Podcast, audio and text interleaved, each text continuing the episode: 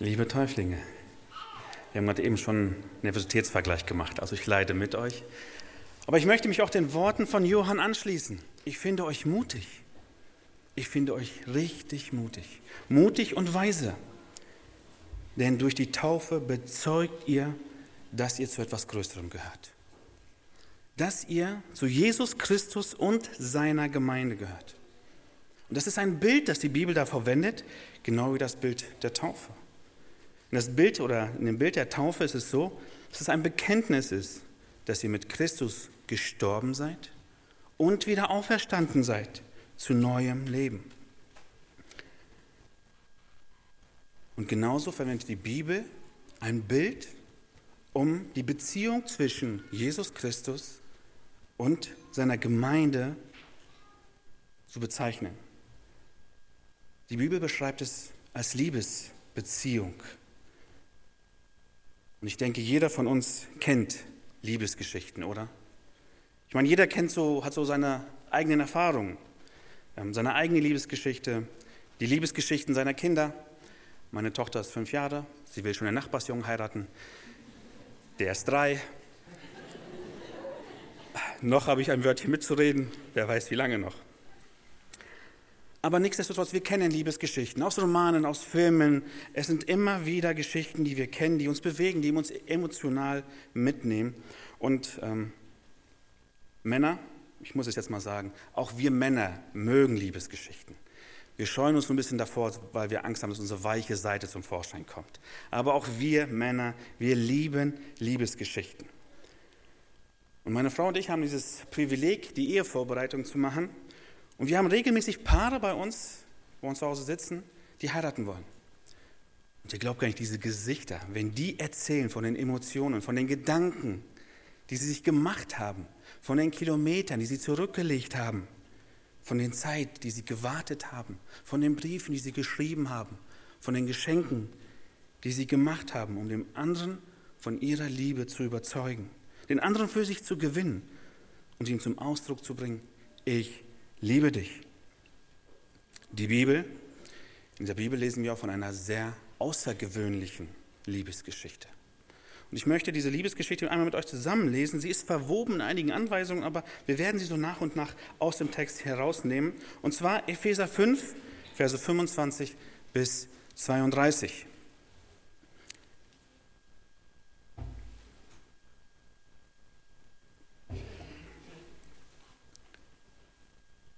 Ihr Männer, liebt eure Frauen, wie auch Christus die Gemeinde geliebt hat und hat sich selbst für sie dahingegeben, um sie zu heiligen. Er hat sie gereinigt durch das Wasserbad im Wort, damit er sie vor sich stelle als eine Gemeinde, die herrlich sei und klein, kein, kein Flecken oder Runzeln oder etwas dergleichen habe, sondern die heiligen und untadelig sei. So sollen auch die Männer ihre Frauen lieben wie ihre eigenen Leib. Wer seine Frau liebt, der liebt sich selbst. Denn niemand hat je sein eigenes Fleisch gehasst, sondern ernährt und pflegt es, wie auch Christus die Gemeinde. Denn wir sind Glieder eines Leibes. Darum wird ein Mann Vater und Mutter verlassen und seiner Frau anhängen, und, zwei, und sie zwei werden ein Fleisch werden. Dieses Geheimnis ist groß. Ich deute es aber auf Christus und die Gemeinde. Heute ist es mein Anliegen, euch das Privileg nahezubringen, was wir haben als seine Gemeinde, als seine Braut. Und so möchte ich euch gerne durch, mit drei Punkten durch diese Liebe, durch dieses Vorrecht mit hindurchnehmen. Wir werden die Erwählung der Braut betrachten, die Vorbereitung der Braut und abschließend mit äh, der Hochzeit der Braut. Bevor wir aber einsteigen, müssen wir bei einer Bildsprache immer erstmal klären, welches Bild wird verwendet. Welche Rollen sind zu identifizieren, wer steht genau für was. Und so haben wir zum einen Jesus Christus. Jesus Christus, Gottes Sohn, Gott selbst, ist hier der Bräutigam. Er wird als Bräutigam bezeichnet. Sein Gegenüber ist die Braut. In dem gelesenen Text wird die Gemeinde als Braut bezeichnet. Wer ist die Gemeinde? Die Gemeinde besteht aus Menschen, die ihr falsches Verhalten, ihre Sünde bereuen und ihr ganzes Leben auf Jesus Christus ausrichten.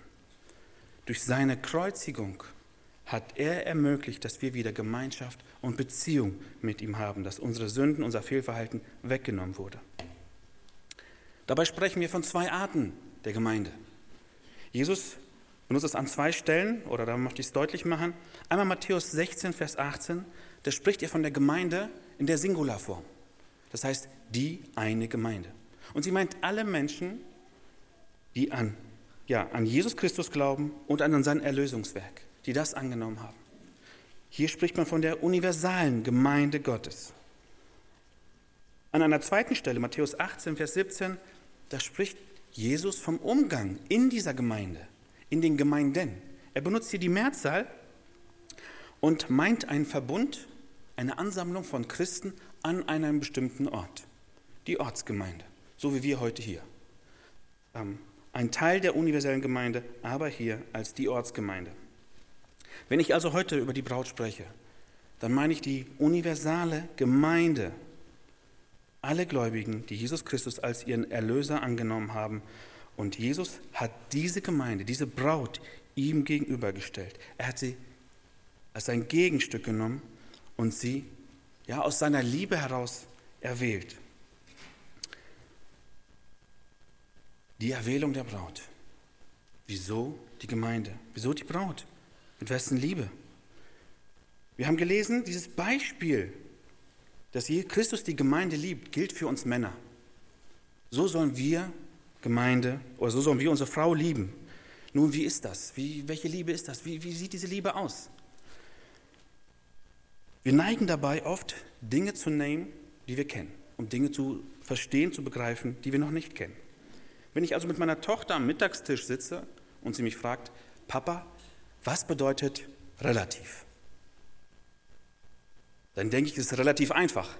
Ich habe es, glaube ich, nicht geschafft. Aber ich suche Worte, die sie kennt und mit denen ich ihr deutlich machen kann, was relativ bedeutet. Es ist gar nicht so einfach. Und oft ist das, machen wir Menschen das ganz genauso. Eine, ein, oder eine einseitig oder oberflächlich geprägte Darstellung oder ein Begriff und den nehmen wir auf, münzen wir auf Liebe. Dieser Begriff wird geprägt von Hollywood, von Romanen. Und wir sagen, wenn Liebe so ist, oder so ist Liebe, ja, dann muss auch Gott so sein. So ist Liebe, also ist Gott so und so. Es ist aber ein irreführender Weg. Denn nicht Liebe ist Gott, sondern Gott ist Liebe. Das heißt, er definiert Liebe. Wir müssen also in die Bibel hineinschauen und schauen, wer ist Gott? Wie ist Gott? Wie liebt er? Wie verleiht er seiner Liebe dem Menschen gegenüber Ausdruck?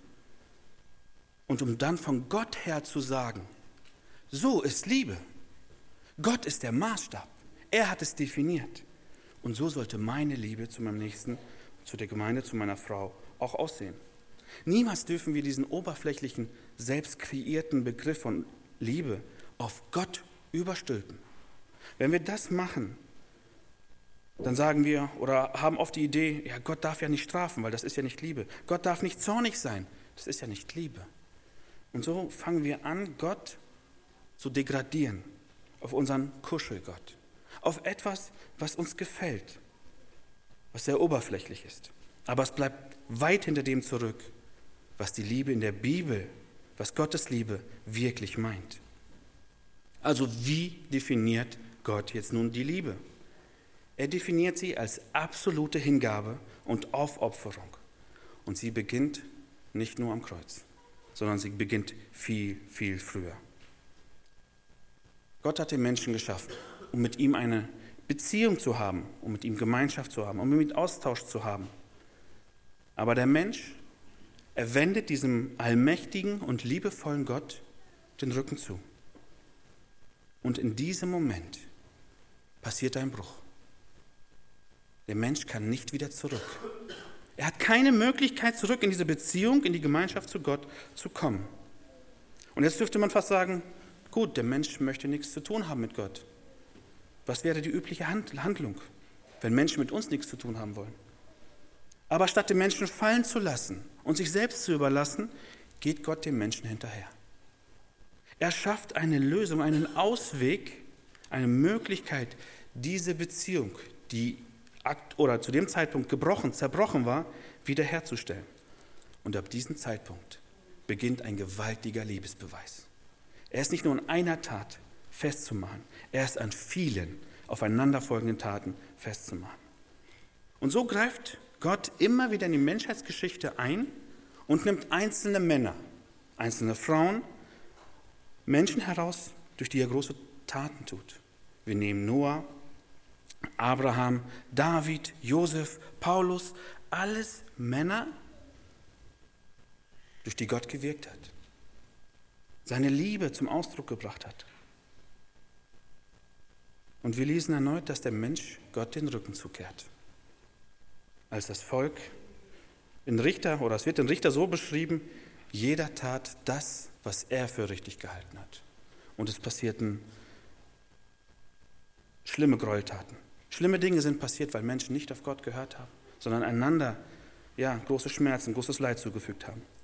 Selbst der gewaltige König David, der so viele schöne Dinge getan hat, das Reich geeint hat und Gottes Herz so präsentiert hat, die Könige nach ihm wollten mit Gott, viele Könige nach ihm wollten mit Gott nicht mit nichts zu tun haben. Sie wollten ihren eigenen Weg gehen. Und so beschreibt in Hesekiel 16 Gott Israel, also sein Volk im Alten Testament, in einem ähnlichen Bild, wie wir es heute haben, mit Christus und der, und der Braut, mit Gott und einer Frau. Und in Hesekiel lesen wir von einer Frau, die ausgestoßen ist, die keiner haben möchte. Niemand kümmert sich um sie, sie liegt in ihrem eigenen Dreck auf dem Feld, draußen alleine und niemand will oder liebt sie, sie hat absolute Einsamkeit. Und Gott geht an dieser Frau vorbei und sieht sie und liebt sie. Und er erwählt sie. Er nimmt sie oder er will sie zu seiner Frau machen. Und so reinigt er sie. Wir sind hier immer noch im Bilde, also es ist auch eine Bildsprache, wie wir sie schon haben. Er reinigt sie, er gibt ihr neue Klamotten, er liebt sie. Er gibt ihr Geborgenheit und Frieden. Und er wirbt um sie. Er will sie zu seiner Frau machen. Aber erneut lesen wir, dass die Frau ihm den Rücken zukehrt. Sie läuft anderen Männern hinterher und schätzt es nicht wert, was Gott für sie getan hat. Sie fügt mit ihrem Verhalten Gott Schmerzen zu. Und dennoch lässt Gott sie nicht fallen. Jetzt mal eine Frage an dich. Wie lange würdest du jemanden so hinterherlaufen? Ich weiß nicht, wie oft ich das gesagt habe, dass Gott, dass der Mensch Gott den Rücken zugekehrt hat. Das ist nicht, weil ich es einfach von mir aus wiederholen möchte. Nein, einfach deutlich zu machen, der Mensch tut es immer und immer wieder. Er kehrt Gott den Rücken zu. Wie oft würdest du so einem Menschen hinterherlaufen? Wie viel Kraft würdest du aufbringen, so jemanden für dich gewinnen zu wollen, der es einfach nicht will und es immer wieder zum Ausdruck bringt? Aber Gott geht diesen Menschen hinterher und so lesen wir auch im Neuen Testament, ähm, darin ist erschienen die Liebe Gottes unter uns, dass Gott seinen eingeborenen Sohn gesandt hat in die Welt, damit wir durch ihn leben sollen.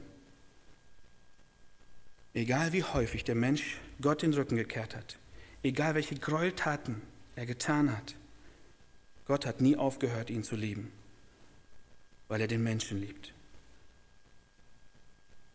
Weil er den Mensch liebt, gab er sich selbst. Er gab nicht etwas, irgendetwas. Er hat nicht irgendetwas getan. Nein, seine Liebe ging viel, viel weiter. Er hat sein Äußerstes gegeben. Er hat sich selbst gegeben. Ein unendlich vollkommener Gott, Jesus Christus, kommt auf die Welt und stirbt für uns. Er, der von keiner Sünde wusste, stirbt für uns. All das Leid, all die Schmerzen, für dich und für mich. Und so lesen wir in Römer 8, 5, 8, Vers 5, Gott aber erweist seine Liebe zu uns daran, dass Christus für uns gestorben war, als wir noch Sünder waren. Sein Leben zu geben für seine Freunde. Ja. Außergewöhnlich. Nein, das schafft kaum einer. Sein Leben zu geben für die Frau. Wir wollen es alle, wir Männer. Ob wir es schaffen, wenn es soweit ist, ich weiß es nicht. Aber er sagt hier ganz klar, ich bin dir so weit nachgegangen, dass ich mein Leben gelassen habe, als du noch ja mein Feind warst, bevor die Gemeinde überhaupt existierte. liebte er sie mit vollkommener göttlicher und unendlicher Liebe. Er starb nicht erst für sie, hat sie dann gereinigt und gesagt, so jetzt liebe ich dich, sondern er liebte sie, starb für sie und dann hat er sie gereinigt.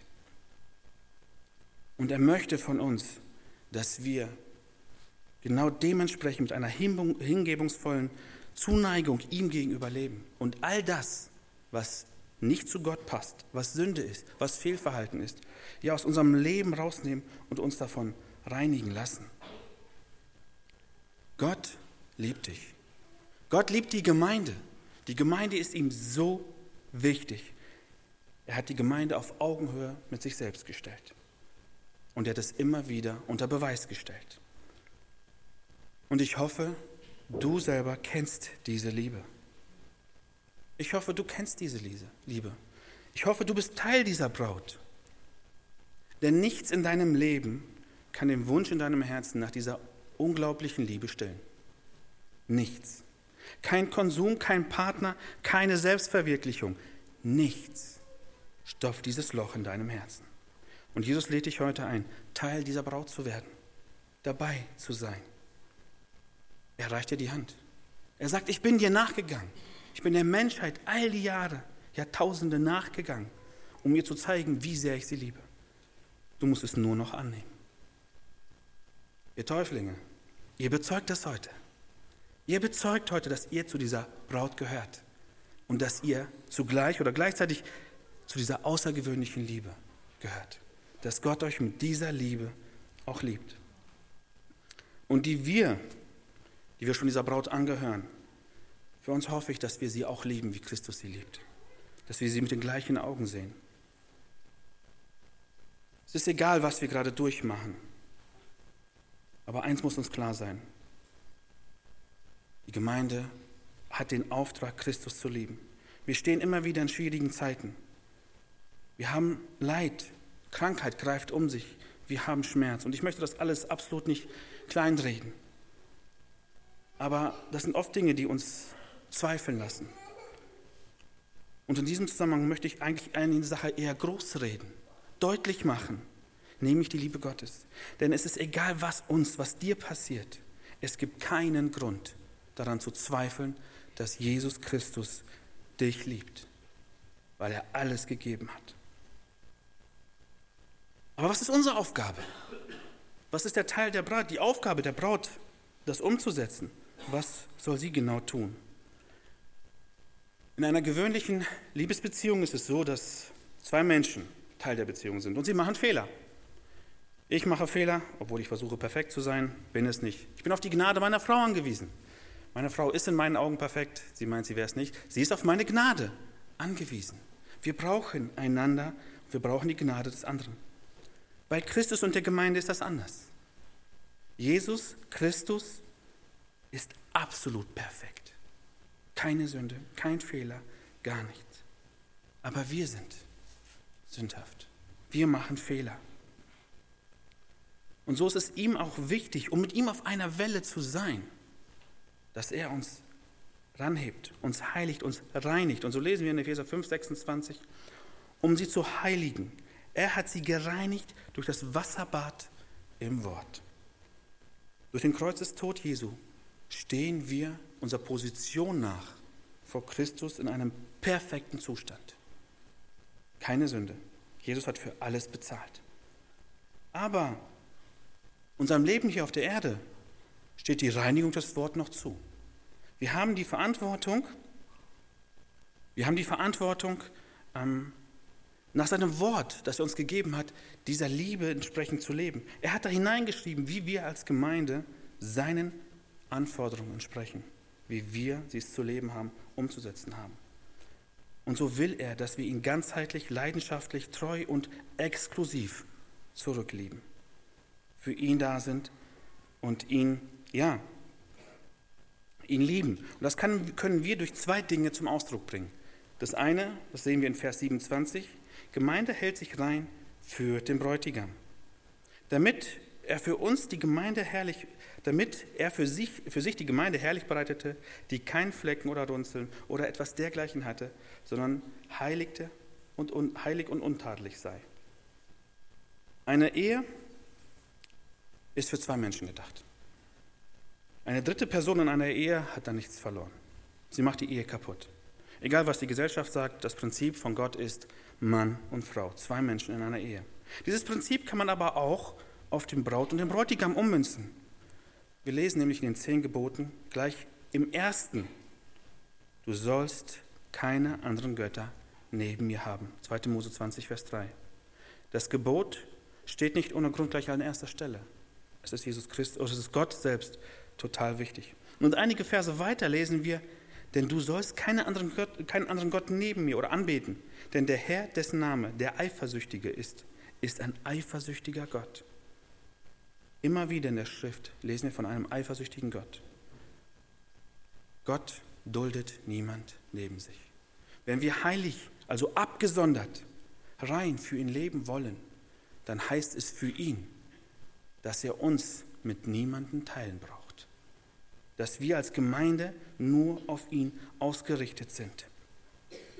Wir finden die Aussage auch im Neuen Testament, in 2. Korinther 11, äh, 2. Korinther 2, Vers 11. Da heißt es, denn ich eifere um euch mit göttlichem Eifer, denn ich habe euch verlobt mit einem einzigen Mann, damit ich Christus, eine reine Jungfrau, zuführte.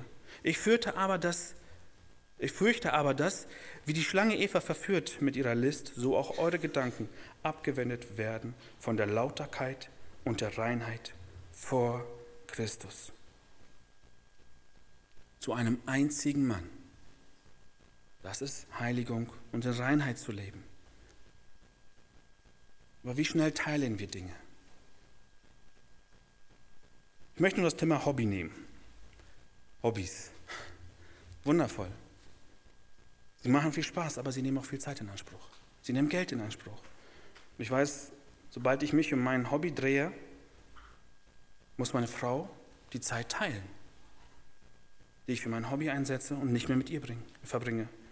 Ich muss, sie muss ihre Aufmerksamkeit mit mir teilen, mit dem Hobby teilen.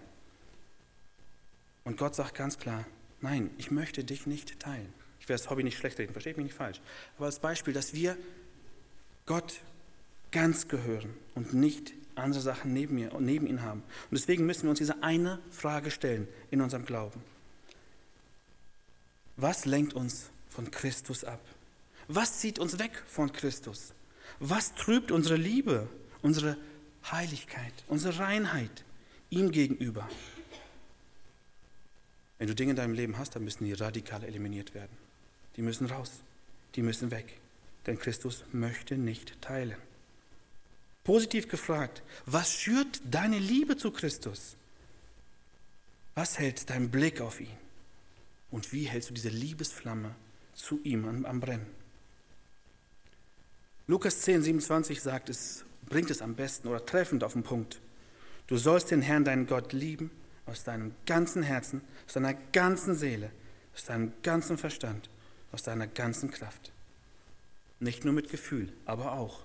Nicht nur mit, deiner, mit deinem Intellekt, aber auch. Nicht nur mit deinem Körperkraft, aber auch. Nicht nur mit deiner Willenskraft, aber auch. All das zusammen ergibt es eine, dass wir Christus nachfolgen und ihm aus unserem ganzen Herzen lieben und für ihn da sind. Als zweites haben wir die Unterordnung der Braut ähm, unter das Haupt Christi. Jesus Christus ist das Haupt, so haben wir es gelesen. Und das als Haupt anzuerkennen, fällt uns manchmal nicht einfach, oder? Andere, die etwas über uns zu sagen haben, die bestimmen, was ich tun soll. Wir haben doch unseren eigenen Kopf, wir wissen doch alles besser. Also ich weiß noch mal alles besser. Ich lese noch nicht mal eine Bedienungsanleitung. Ähm, ja, es sind Dinge, die uns immer wieder durch den Kopf gehen. Ich weiß eigentlich, ich weiß es doch besser. Aber dabei vergessen wir, dass der Bräutigam nur das Beste für uns im Sinn hat. Und wenn dich jemand so sehr liebt, wie Christus die Gemeinde liebt, uns liebt, wird er dir jemals etwas Schlechtes wollen? Wird er dich jemals in etwas führen, was du nicht willst? Römer 8, 23, äh, 32 beschreibt es wundervoll.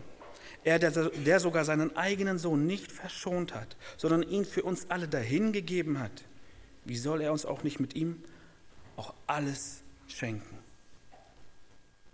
Dass die Gemeinde sich ihrem Bräutigam unterordnet, heißt vor allem, dass wir sagen, ich vertraue dir darauf, dass du es gut mit mir meinst. Durch deinen Liebesbeweis hast du mir gezeigt, dass du mich absolut liebst. Ich vertraue dir und folge dir nach. Ja, ich gehorche dir, ich ordne mich dir unter und deinem Wort. Ja, sogar, ja, gerade dann, wenn es Dinge gibt, die mir nicht passen. Du hast alles gegeben. Ich will auch alles geben. Und so haben wir die ganz klare Aufforderung oder den Hinweis in der Schrift in Johannes 14, Vers 23 und 24. Wenn jemand mich liebt, so wird er meine Worte halten. Und mein Vater wird ihn lieben und wir werden zu ihm kommen und Wohnung bei ihm machen. Wer mich, wer mich nicht liebt, hält meine Worte nicht. Was ist mit Bibelversen, die uns zum Beispiel nicht reinpassen? Mit Warnungen Gottes, die in Situationen hineinsprechen, die in denen wir gerade aktuell stehen. Den Finger auf die Wunde legt. Was ist damit? Unterordnen wir uns? Sind wir gehorsam? Nehmen wir diese Kritik an? Ich brauche Kritik. Meine Frau gibt mir regelmäßig Kritik, auch die Predigt wird sie kritisieren, das finde ich auch gut. Ich brauche das. Sie wird mir sagen, was kann man besser machen. Es ist nicht angenehm, es tut nicht immer gut, es tut auch sogar ein bisschen weh. Aber es ist wichtig. In unserem Alltag, in dem gemeinschaftlichen Leben brauche ich das, dass sie mir sagt, was falsch läuft. Genauso möchte auch ja, das Haupt, der Bräutigam der Gemeinde sagen, ja, was sie besser machen kann. Und das aus Liebe. Denn ich tue das nicht, weil ich es tun muss, wenn mir meine Frau Dinge sagt, die ich ändern muss. Das muss ich jetzt tun. Nein, weil ich es tun will. Ich liebe sie, deswegen tue ich das doch. Ich will sie glücklich machen. Gottes Gebote zu befolgen ist kein Muss. Es ist ein Bedürfnis, ein Wollen. Die Liebe zu Jesus ist zwar nicht alles, aber ohne diese Liebe ist alles nichts. Weder Geistesgaben, theologische Erkenntnis, Glauben, Barmherzigkeit, Hilfs- oder Opferbereitschaft zählt alles in Gottes Augen nichts, wenn wir es tun müssen, wenn es heißt, ich muss. Sondern wenn die Liebe da ist, dann bedeutet es ihm was. Wenn ich sage, ich will, denn der Bräutigam ist klar auch daran interessiert, dass seine Braut interessant für ihn ist, dass sie kreativ, fleißig, intelligent und viel über ihn weiß. Aber vor allem und am wichtigsten stellt sich mir diese eine Frage, ob die Braut meine Liebe erwidert. Liebe ich den Herrn? Lieben wir als die Braut Jesus Christus? Aber wann wird es soweit sein? Wann werden wir die Hochzeit feiern? Wir warten noch sehnsüchtig auf seine Wiederkunft.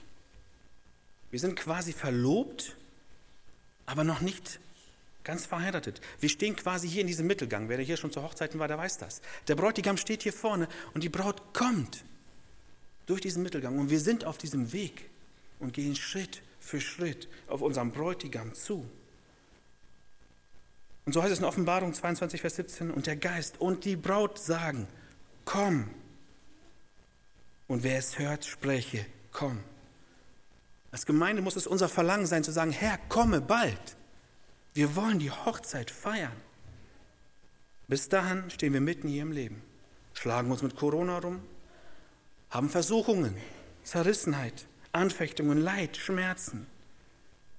Aber wir haben die Gewissheit, die feste Zusage, der Bräutigam hat sich aufgeopfert für uns und er wird wiederkommen. Er wird wiederkommen. Und daran besteht kein Zweifel. Für ihn leben wir, ihm dienen wir, ihn lieben wir und ihm wollen wir uns unterordnen. Und so haben wir in Offenbarung eine wundervolle Zusammenfassung. Lasst uns freuen und fröhlich sein und ihm die Ehre geben, denn die Hochzeit des Lammes ist gekommen und seine Frau hat sich bereitet. Und es wurden ihr Gebet Und es wurde ihr gegeben, sich zu kleiden in Seide, glänzend und rein. Die Seide aber ist das gerechte Tun, gerechte Tun der Heiligen. Und er sprach zu mir, schreibe, selig sind, die zum Hochzeitsmahl des Lammes berufen sind. Und er sprach zu mir, dies sind wahrhaftig Gottes, äh, Worte Gottes. Darauf dürfen wir uns ausrichten, als Braut, dahin zu leben. Ähm, Jesus stellt seine Braut als ihm gegenüber dar. Nicht sie selbst hat sich dahingestellt, sondern er tut es. Er hat mit seinem Leben gezeigt, wie sehr er sie liebt, was er alles bereit war für sie aufzugeben. Ist dir diese Braut auch so wichtig? Ist dir diese Gemeinde auch so wichtig? Ist dir diese so kostbar, wie sie für Christus ist? Denn es geht hier nicht nur um mich oder nur um dich. Es geht um mich und dich. Es geht um die Gemeinde, um das, wie wir beide, wir alle miteinander umgehen. Das ist Gemeinde. Wie wir die Liebe zum Ausdruck bringen, gemeinsam leben. Und ich wünsche mir, dass wir diese Liebe auch haben, wie Christus seine Braut liebt. Dass wir die Gemeinde genauso lieben. Dass es nicht ein Verein ist, parallel zu anderen Vereinen. Nicht nur eine Tradition, nicht nur eine Pflichterfüllung, um ein guter Mensch zu sein, nein, sondern Opfer zu bringen, wie Christus Opfer gebracht hat für die Gemeinde. Ich möchte abschließen mit den Worten, äh, mit einer kurzen Zusammenfassung. Liebe, die alle Grenzen und Gräben überschreitet. Liebe, die sich aufopfert, die kämpft, die treu ist, die leidenschaftlich hingegeben, bedingungslos ist. Solche Liebe, nach der sich jeder Mensch sehnt, ist keine Fiktion, kein Märchen und kein klassischer Roman, sondern Realität geworden in Christus Jesus. Er ist der Bräutigam und wir sind seine Braut. Amen.